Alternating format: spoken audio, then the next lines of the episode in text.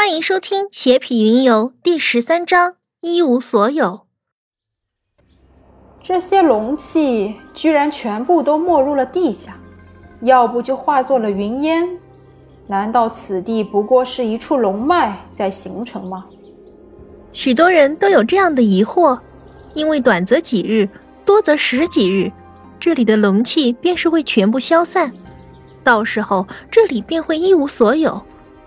不过，虽然如此，此地的修士却是不减反增，越来越多的修士聚集到了此地，甚至有着一些楚国之人出现，其中赫然有着理应有过数面之缘的楚猛，而楚龙和楚灵儿也是在其中。至于楚心怡，则是完全没有见到他的踪影。没想到楚国之人也出现了，难道这些人已经化解危难了吗？哼！恐怕是朝不保夕呀！来此寻求宝物的出现，以此来化解自己的危难吧。一些修士纷纷露出了看戏的神色，而修士也是不断的赶来。一群背负灵剑的修士到达，领头的是一个白发老者，相貌威严，凌厉的眼神不断的扫视着四周，在其身后则是紧紧的跟着一个面相阴厉、尖嘴猴腮的人。像极了李英见过的秦兵，不过此人却是更加的阴险恶毒。那是剑宗的人，身着龙衣，头顶龙冠，虎虎生威。一个老态龙钟的老者居于首位，而其身旁同样带着一个年轻的男子。此人仪表堂堂，称得上是风流倜傥、玉树临风，不过却是一个独眼龙，给人一种坚毅的感觉。那是晋国皇室，人皇一脉在前几日全部离开，不想今日居然再次高调的出现在了此地，而且其中也是老者居多，唯有李山、李天几名小辈人物跟随。与前几日不同的是，这次的人皇一脉全部都穿上了金衣，金冠烁烁，金银不断。这一行人的出现，自然是引起了其他人的注意。我们退远一些，现在不宜与他们发生冲突。魏毅带着一行人推到了远处，而楚国之人也是恶狠狠地盯着鬼门、剑宗以及大魏之人，反而是对那些李家之人报以了微笑。各大势力相继出现，其中更多的是以魔兽居多，虎族、牛族、猪族、鹰族，众多种族不断的出现。将人类修士完全挤到了一处角落里，超过了数十个种族出现，甚至一些小的可怜的种族也是出现在了此地，其中便是包括着蝶族，实力低微不说，更是会被其他种族抓去当奴隶和侍女，更有可能被一些种族不断的蹂躏。此时他们的出现，自然让一些强大的种族不高兴。只见一只犀牛走到那些蝶族之前，毫不掩饰自己的藐视：“你们给我滚开！哼，一群床榻之人也敢来此地，别惹怒了老子，灭了你们一族！”犀牛非常的霸道，将那些蝶族全部赶到了最为偏远的地方，其他的种族则是对此视若无睹，仿佛本该如此一样。蝶族好巧不巧的，正好被赶到了李英等人所在的地方。这是一处距离中心颇远的位置，蝶族被赶到这里也是情理之中的事情。至于李英等人为何会出现在这里，那就是因为魏毅知道此次的势力众多，所以他的心里存了想要捡便宜的念头。嗨，各位小姐，你们好呀！魏毅对着那些蝶族之人摆手打着招呼。一副痞子样，听到瘟疫的话，那些蝶族之人显然是受宠若惊，没有料到居然会有人主动理会自己这些弱势的种族。您好，尊贵的太子殿下。一个看起来无比的娇美，但是却眉宇间透露着一丝刚毅。虽然是一个美丽的女子，可是却有着比男子还要坚强的意志，身体后面有着一对美丽的彩色翅膀。其中更是夹杂着无数的金黄色，除了比人类多了一对翅膀和触须之外，再无二样。看到对方温文尔雅，魏毅也是神色严肃了起来，不再像先前那般嬉笑。没想到蝶族居然出了您这样一位强者。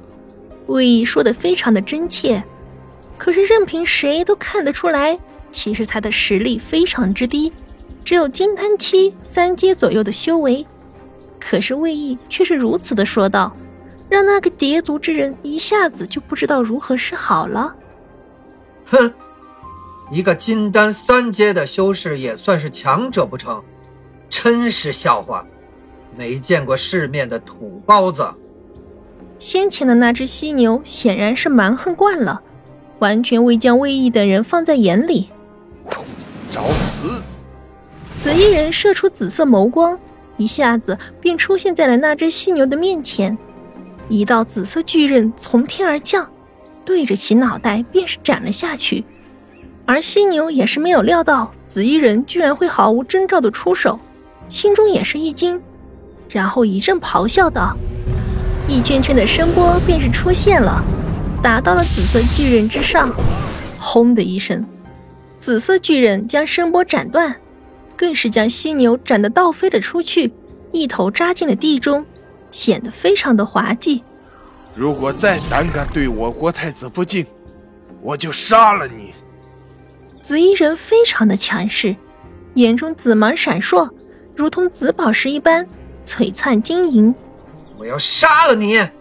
犀牛无比的愤怒，紫衣人让他在这么多人的面前出丑，他自然是不肯善罢甘休的。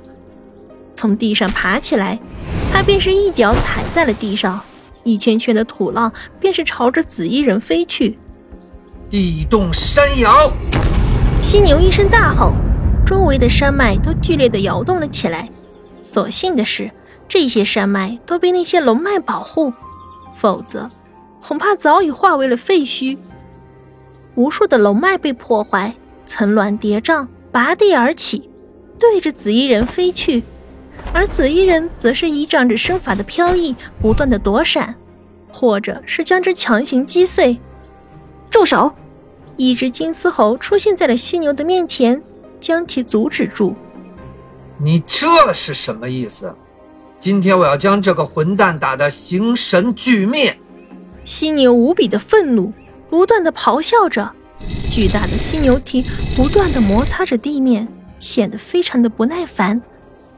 金丝猴没有发出任何声响，显然是在传音，而犀牛也是逐渐的安静了下来，显然是被金丝猴说服了。金丝猴明显是想大事化小，小事化了，摆低了姿态说道：“这位道兄，对不住了，这次是我们太过莽撞，顶撞了贵国太子，此事就此作罢，你看如何？”紫衣人也是没有任何言语。回到了魏毅的身后，一副以其马首是瞻的样子。太子殿下，方才的误会还请不要放在心上。金丝猴颇为老练，完全没有对着魏毅露出任何的轻视。各位前辈言重了，在下不过是一个晚辈，怎敢与前辈计较？方才之事就此作罢。魏毅也是摆足了姿态，如同一只老狐狸般。与那些老怪物周旋，犀牛虽然目露凶光，但是却并未再次出手，而是与金丝猴退到了远处，只不过不时的朝着这边看的恶毒的眼光出卖了他的想法。太子殿下，需不需要我将那只犀牛灭掉？紫衣人同样目露凶光的说道：“万事小心即可。显然他们并非是一个人。”也许可能给我们创造机会，魏毅笑着说道，显然风轻云淡，然后才和那只蝴蝶说道：“真的不知道蝶族中居然有您这样的王，巾帼英雄，女中豪杰，恐怕女皇陛下您只是恨透了您这副女儿身吧？”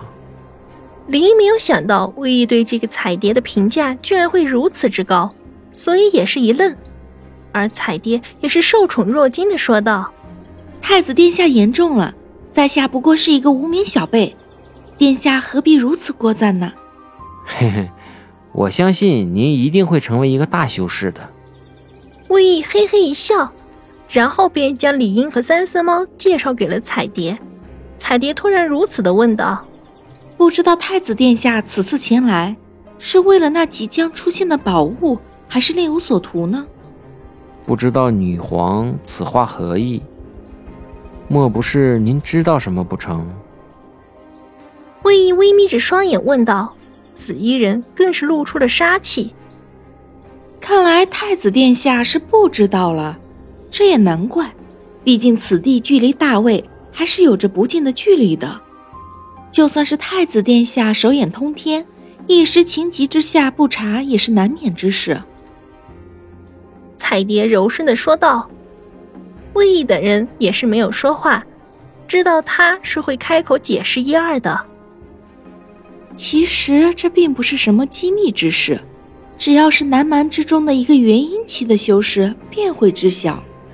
此次惊现龙气，并非那么简单，很有可能会出现传说中的人皇之印和人皇权杖，所以那些人皇一脉才会这般强势的付出，为的便是得到这人皇留下的最后的宝物。